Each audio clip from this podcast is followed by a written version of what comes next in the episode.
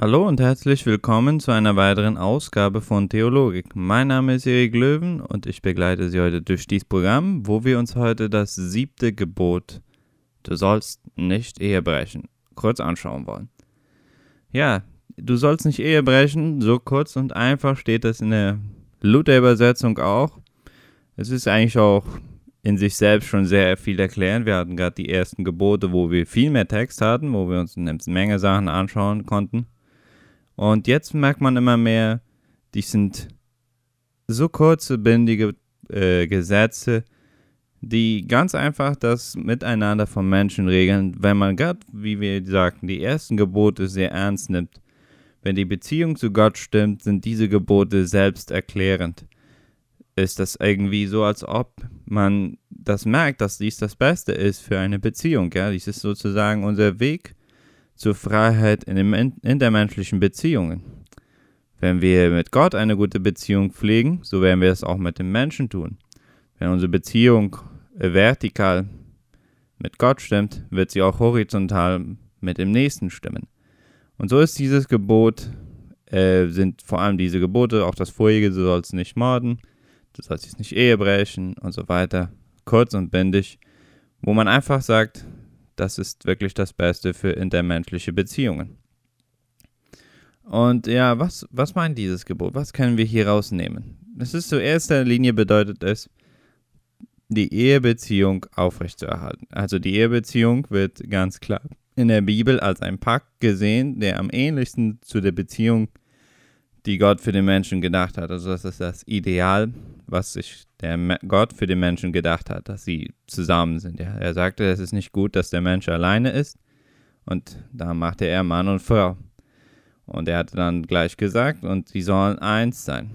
Also es ist die Beziehung, die am ähnlichsten auch die repräsentiert, die in der Dreieinigkeit Gottes existiert. Also es wird, ist obviamente oder ganz sicher nicht äh, eine 100% genau so Beziehungen, wie Gott mit sich selbst in der Dreieinigkeit hat, aber es ist das Nächste dran. Eine Beziehung, die voller Vertrauen, Hingabe dem Nächsten sein soll, die es am ähnlichsten die Liebe Agape repräsentiert, die Jesus für sein Volk hatte, als er es erlöste.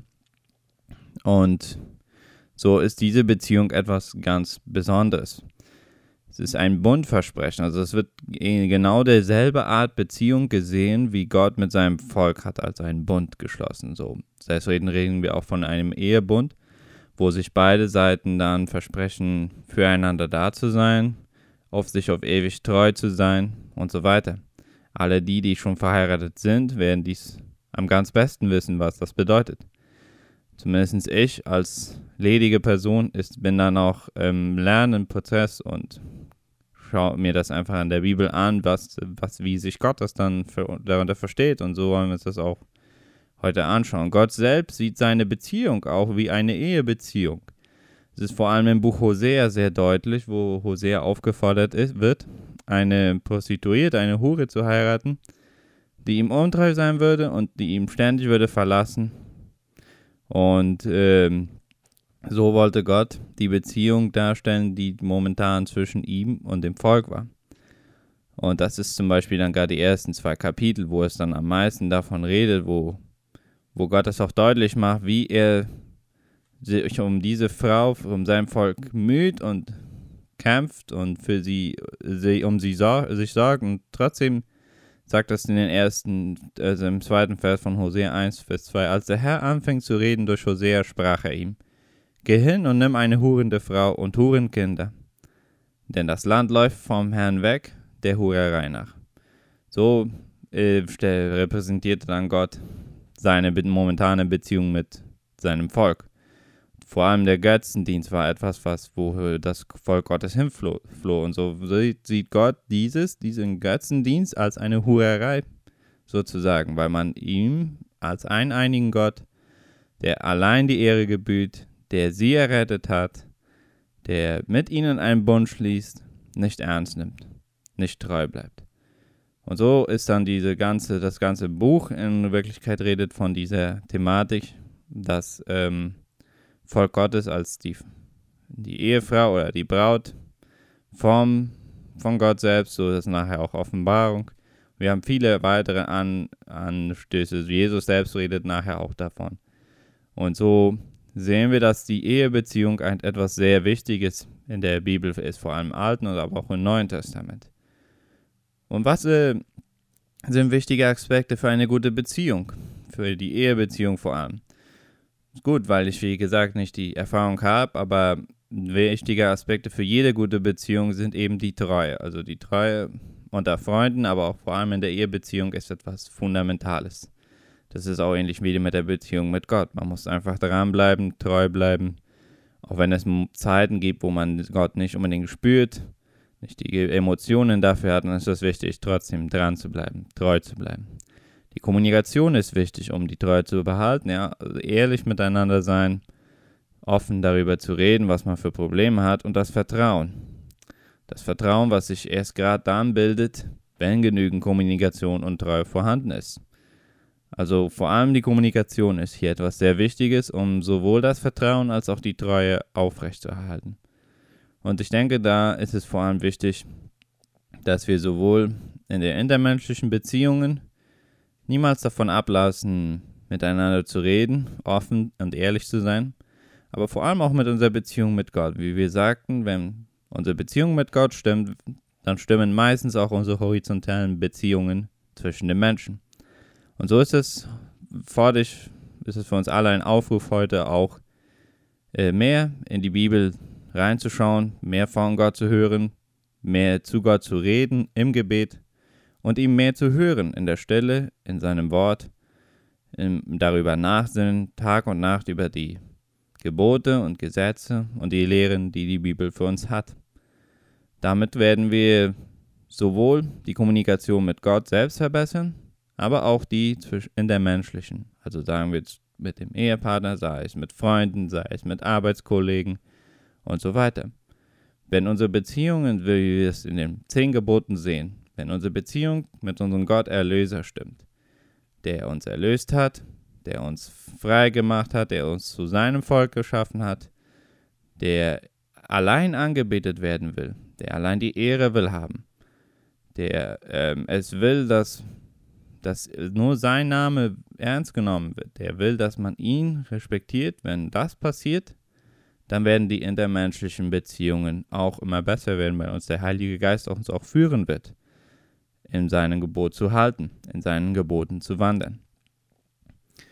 So, die, man könnte sagen, dass dieses Gebot einzig und allein von der Ehre redet und dass der Aspekt kann man auch noch viel breiter analysieren als diese paar Minuten, das wir jetzt gemacht haben.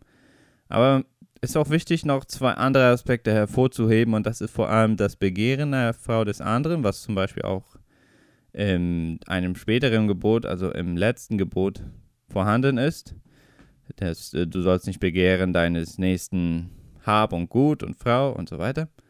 Aber es ist auch vor allem in der Bergpredigt ein Punkt, ja, wo es dann sagt, ähm, dass wenn ich dass das Gesetz sagt, du sollst nicht Ehe brechen, aber ich sage euch, so sagt es dann Jesus, dass wer die Frau eines Nächsten begehrt, der hat mit ihr bereits die Ehe gebrochen. Und so das ist ein sehr äh, krasser Aspekt, wo es uns wirklich in die Tiefe dieses Gebot hineinzieht. Also es ist wirklich so, dass die, die, dass der Akt eines Ehebruchs, die Untreue, ist wirklich nur ein Akt. Aber Gott, Jesus sieht hier genau auf das Herz auch an. Also er sagt, dass schon nur das Begehren ist, der, ist, das, ist das schon die Sündhaft in sich, weil eben aus diesem Begehren heraus kommt dann auch der Akt sozusagen, also das Symptom. Er sagt, dass wir in Wirklichkeit die Krankheit ist unser Herz. Unser Herz sündhaftig und verdorben, was immer neu, ständig eine Erneuerung von Gott braucht wo was wirklich in Wirklichkeit auch schon passiert mit der Bekehrung, aber wir wissen alle, dass wir äh, daran immer auch weiter arbeiten, dass wir immer ein reineres, ein Gott ähnlich, ein Gott gefälligeres Herz haben. Und so sagt er, dass das Begehren einer anderen Frau ist eben Wirklichkeit der Anfang vom Ehebruch. Und wenn man da schon anfängt, dann ist das schon so, als ob man es wirklich macht, weil es ist eben die Ursache und der, der, der Akt selbst ist lediglich schon nur noch die Konsequenz. Und so da sehen wir, dass dieses Pro äh, Problem immer heutzutage immer noch aktuell ist. Es ist sowohl bei ledigen als auch bei verheirateten Menschen, Männer und Frauen, das Problem der Pornografie eben stark präsent. Und das ist eben eine Sache, wo wir ganz klar sagen müssen, das ist genau dieses. Das Begehren einer anderen Frau, was nicht die ist, mit der man verheiratet ist, oder eines anderen Mannes bei den Frauen, wie immer, einen anderen Partners, der nicht sein eigen ist. So wird uns auch die Bibel erklärt, dass der Mann über die Frau verfügt und die Frau über den Mann. Wenn man da außerhalb sucht, ist das das Begehren einer anderen Frau, ist es Ehebruch. Und da ist es eben, dass vor allem die, der Medienkonsum, das Internet und heutzutage dieses so viel einfacher macht, so viel näher bringt, dass es eine ständige Gefahr ist für jeden Christen. Sei es aus Verfehl, sei es aus, aus Suche danach, sich von irgendwelchen Sachen, sei es Enttäuschungen, Frustrationen zu verstecken und zur Pornografie zu greifen. Wo es immer es auch sei, es ist heutzutage ein ständiges Problem, was alle Hirten in der Gemeinde, sei es Jugendleiter, sei es Pastoren, anreden müssen, Hilfe Stelle, Stelle, Stellung haben müssen für ihre Schafe, die darunter leiden. Und ich denke, das ist, darüber kann man selbst auch noch lange darüber diskutieren, aber das ist einfach wichtig, dass wir hervorheben, dass dieses eben als Ehebruchsünde hineinkommt. Und da, weil wir gerade ja auch in dem Vers von Matthäus 5, 31 und 32 sind, ist es auch eben mit der Scheidung eine Frage. Ja? Also wir sehen in dem Vers, dass die Scheidung äh, verboten ist, es sei denn wegen Unzucht. Ja? Und ähm, das ist dann eben, dass auch die Ehescheidung, also das Thema, wenn man überhaupt sagen könnte, dass Ehescheidung irgendwo wirklich gut ist, wäre es, wenn es gerade ein also einen Missbrauch gibt oder Vergewaltigung und so weiter. Oder eben, wie das hier sagt, der Ehebruch oder die Unzucht. Weil wenn eine, eine, eine von den der Ehe nicht treu ist und sich woanders sozusagen vergnügen geht, ist das ein Akt des Ehebruchs und so ist diese Ehe in Wirklichkeit schon gebrochen. Das heißt nicht, dass sie nicht wiederhergestellt werden kann und das ist nicht, dass man dann alle Ehen scheiden muss, aber das ist eine Klausel, wo man das in Betracht ziehen kann, wo die einzige Klausel, wo, zu sagen, wo man sagen kann, dass das könnte erlaubt sein. Es sei auch sicher, ist es auch vor allem, wenn viel Missbrauch oder ähm, physischer Missbrauch auch ist, ist es auch immer eine sehr schwierige Sache zu entscheiden. So, da muss man jeden Fall ganz einzeln ansehen. Was, was ich hier jetzt vorschlage, also was ich eine gute ein gutes Konservatorio, so wie man in Spanisch sagt, gesehen habe, ist der vom Cemta, den die mal organisiert haben. Da ist es vom Matrimonio Divorcio y Recasamiento, was mit dem Dr. Delme Wiebe ist, was ich sehr, sehr gut fand. Und da kann man sich auch noch weiter darüber informieren, über gerade diese Thematik von die, äh, Scheidung und wieder äh, neu verheiraten.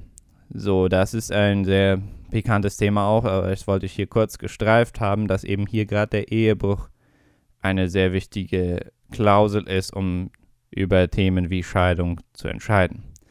Weil der Ehebruch eben als ein Brechen dieses Bund gesehen wird. Also wenn ein Ehebruch passiert, wenn jemand untreu dieser Beziehung ist, wenn jemand Unzucht oder ein, mit seiner anderen Frau sozusagen schläft oder der Beziehung untreu ist, dann ist es ein Bruch dieses Bundes. Und wenn eine Seite diesen Bund schon gebrochen hat, dann kann die andere Seite eben auch entscheiden, aus diesem Bund rauszugehen. Was nicht unbedingt immer sein muss, aber es ist eine Möglichkeit. Es ist eine Klausel, wo man dies sozusagen als fast einzig und allein in Betracht ziehen kann. Und so sehen wir, dass dieser Bund etwas als sehr Heiliges gesehen wird. So Sowohl, dass der gehalten werden muss, aber als wenn er auch gebrochen wird und das wirklich nicht mehr geht, dann ist der Bund gebrochen. Was sehr traurig ist, aber was dann eben manchmal die Realität ist. Und so sehen wir, dass Gott diesen Bund als etwas sehr Heiliges und Wichtiges sieht, was er am liebsten nicht würde, dass es zerbrochen geht. Aber leider sind wir in einer sehr gefallenen Welt, wo dieses leider auch leider häufiger immer mehr bei christlichen Familien passiert. Ja, Mit diesem will ich dann heute hier schließen. Ich sage vielen Dank fürs Einschalten und Zuhören. Falls ihr mehr Folgen von Theologik, aber auch von anderen Folgen wie Bibelfahrt und so weiter hören wollt, dann könnt ihr mal auf der Internetseite unter, von Ovedira unter Podcast reinhören oder auch auf der mobilen App unter Podcast ein, reinhören. Da kann man auch alle Folgen live zuhören. Und ja, falls ihr irgendwelche Fragen zu diesem Thema noch habt, wenn ihr irgendeinen Aspekt tiefer ein, reinschauen würdet wollen und dazu eine Frage habt, dann könnt ihr mir sehr gerne schreiben unter der Telefonnummer 0983 609 678. Und ja, da können wir auch weiter ins Gespräch kommen, da können wir uns fragen und äh, Antworten austauschen oder was immer auch für Kommentare ihr über dieses Programm lassen wollt, lasst es mich gerne wissen. Dann sage ich vielen Dank fürs Einhö Einschalten und auf Wiederhören.